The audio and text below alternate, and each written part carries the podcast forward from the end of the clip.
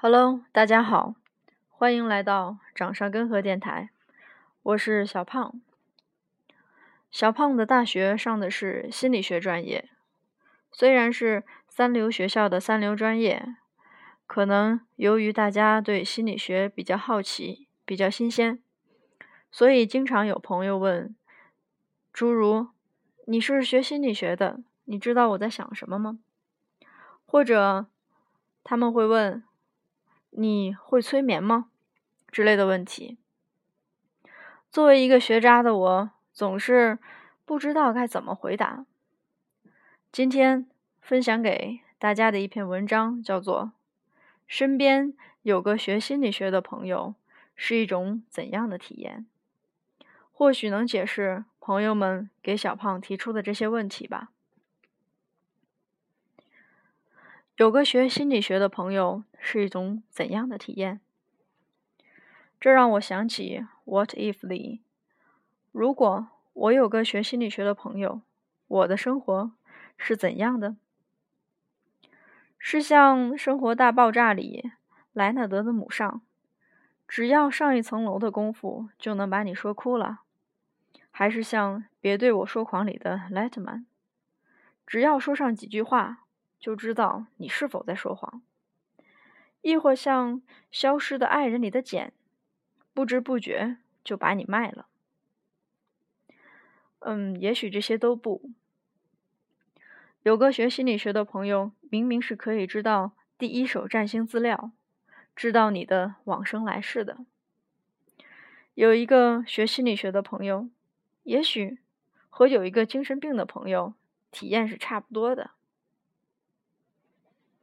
科学家曾拿其他专业与心理学专业的学生对比试验，从 fMRI，也就是功能性核磁共振的脑电图看，学心理学的人大脑结构和其他人非常不同。当实验者给心理学人看一些异次元图片时，他们的大脑就像放烟花一样，四处都亮了。这个当然都是假的，至少那个实验室功能性核磁共振没有发现这样的差异。事实上，心理学朋友就像经济学或建筑学朋友一样，如果他长了一张大众脸，丢进人海，照样很难被找出来。那么，有一个学心理学的朋友究竟是怎样的体验呢？先好好说话，建立一下人气吧。往大了讲，如果你有了个学心理学的朋友，首先他可能比你更理解你的行为。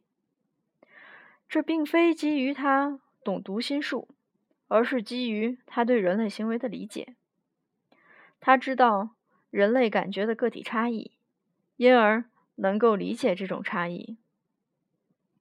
他知道期待与既有知识对知觉的影响，因而能够理解误会。至于他有多了解你，呵呵，这得看你们的关系有多深了。如果你有了个学心理学的朋友，他可能会改变你的世界观。这个世界原本是没有分类的，它是连续与流动的。分类只有在人类社会中才存在。理性的人都喜欢讲因果，因为不吃饭，所以饿了；因为不喝水，所以口渴。但心理学家发现，自己在研究人与社会的时候，纯粹的因果关系其实很少，更多的是复杂的相关关系。也就是说，一个结果往往。是在不同因素影响下发生的。我们不能观察到月亮圆了，犯罪率高了，就认为犯罪率的提高是月亮圆的原因。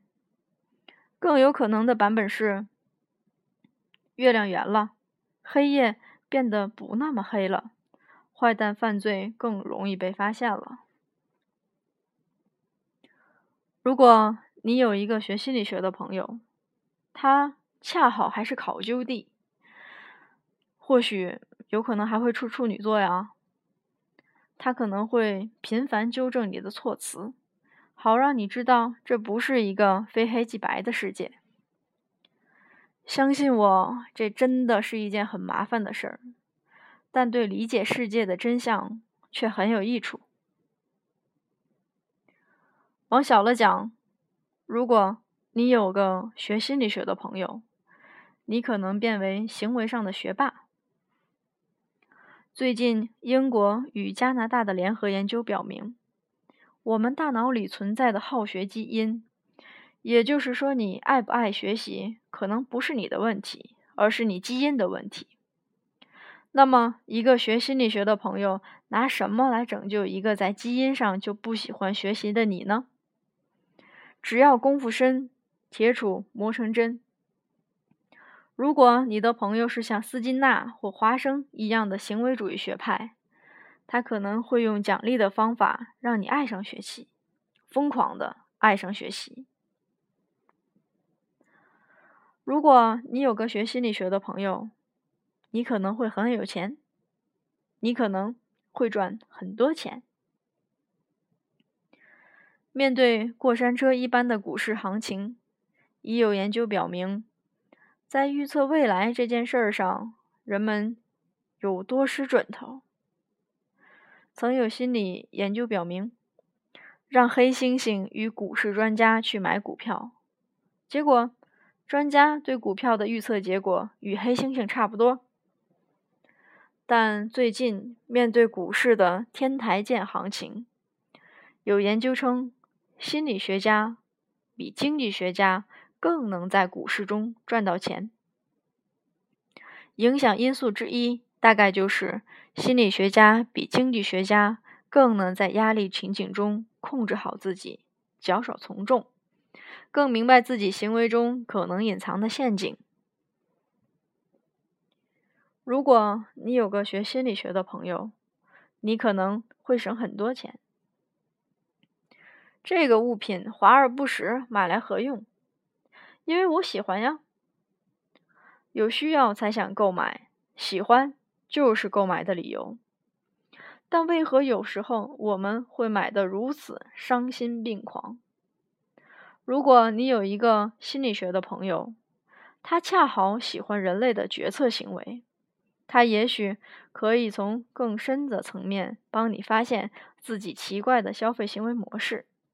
你真的是有需要才购买的吗？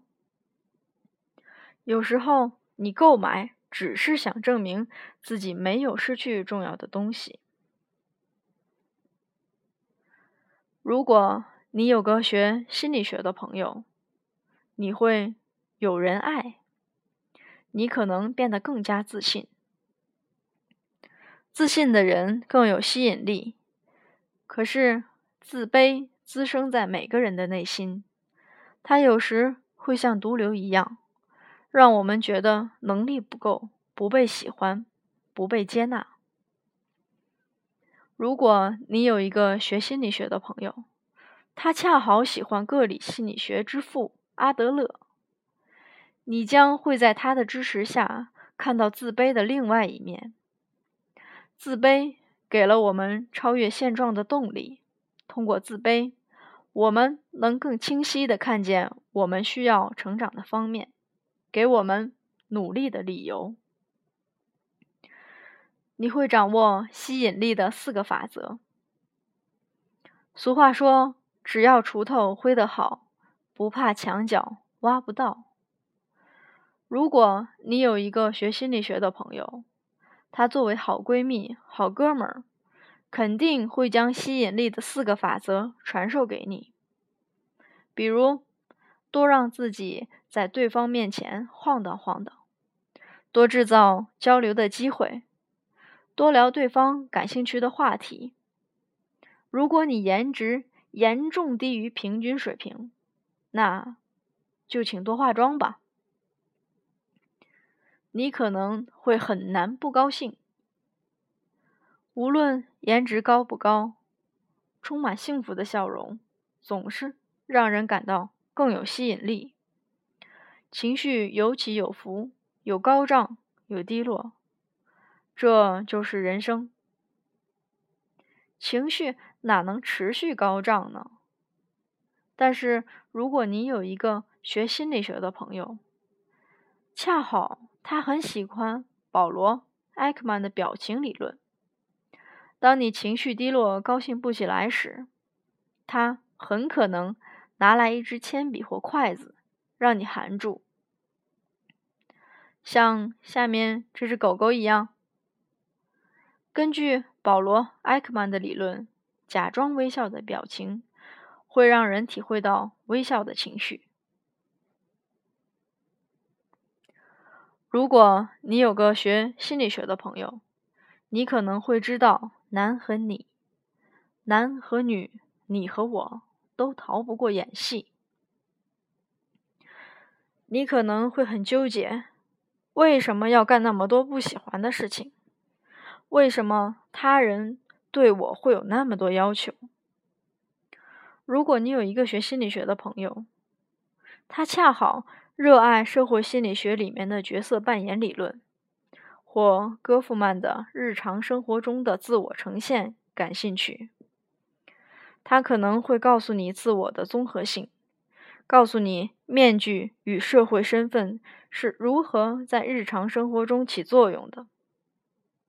我们会在不同的人面前展现出不同的样子，这是一种需要，也是一种适应能力的体现。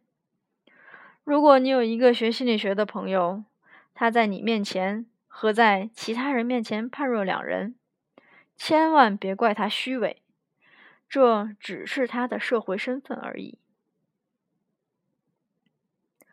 如果你有个学心理学的朋友，他可能会知道，只要你愿意，说服 so easy。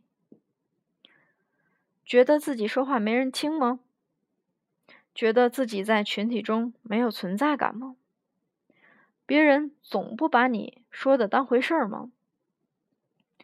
如果你有个学心理学的朋友，他恰好是暗黑系的，研究说服与洗脑，请你千万不要太靠近。他也许会介绍你看一部心理学实验电影《浪潮》，手把手教你洗脑有术。一般我们认为。即使是简单重复某一主题，也有说服的功效。所以，为什么重要的事情要说三遍呢？这是有心理学的由来的。来来来，练一首，请大家大声朗读。交个学心理学的朋友很重要。交个学心理学的朋友很重要。交个学心理学的朋友很重要。重要的事情说三遍呢。现在有学业，有钱，有人爱，有适应力，有影响力。现在你只差走上人生巅峰。如果你有个学心理学的朋友，你可能最终走向自我实现的人生巅峰。一个学心理学的朋友，如果恰好他想搭理你，而且他是罗杰斯的粉丝，那么恭喜你，你捡到了一个宝贝。因为与罗杰斯交往，可以想象是非一般的感觉。罗杰斯大神遵从自由，认为自己才知道自己最该发展的方向，因此。罗杰斯信奉的是“顾客就是上帝”。你要是遇上一个喜欢罗杰斯的心理学朋友，那么你很可能变成他的上帝。他会积极关注你，他很少反对你，他会用心倾听你，他会回应你。我们心中理想的朋友，不就是这个样子吗？所以，一旦遇上，真是夫复何求？都走向人生巅峰了，孩子怎么办呢？如果你有个学心理学的朋友，你可能会知道如何带孩子。如果你不想带孩子，也很讨厌熊孩子，你可以把孩子扔给他，他可能比你更会带孩子。心理学家皮亚杰就是这样的一个人，除了上课，平生最大的爱好就是观察自己的孩子了。因为皮亚杰，你学心理学的朋友很可能知道，孩子在二到七岁是认知能力发展的关键时期。当你理解了这一点，你可能就更能更好理解孩子的行为，对他们的需求更敏锐。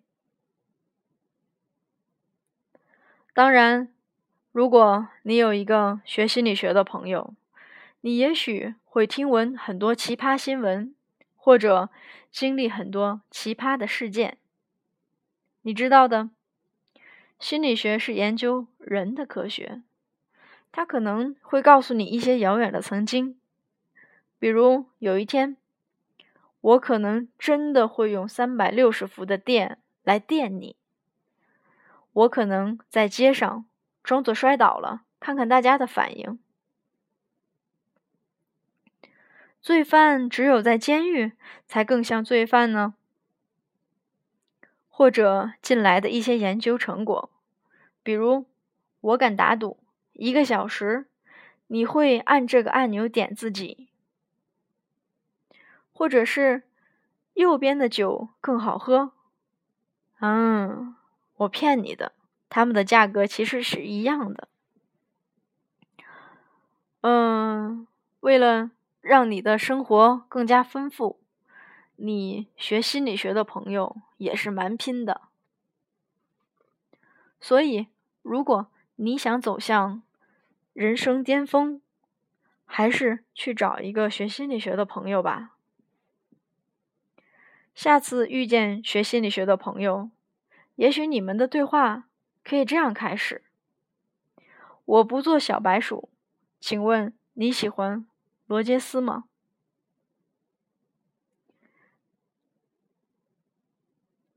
好了，今天就跟大家聊到这儿，我们下周见，See you。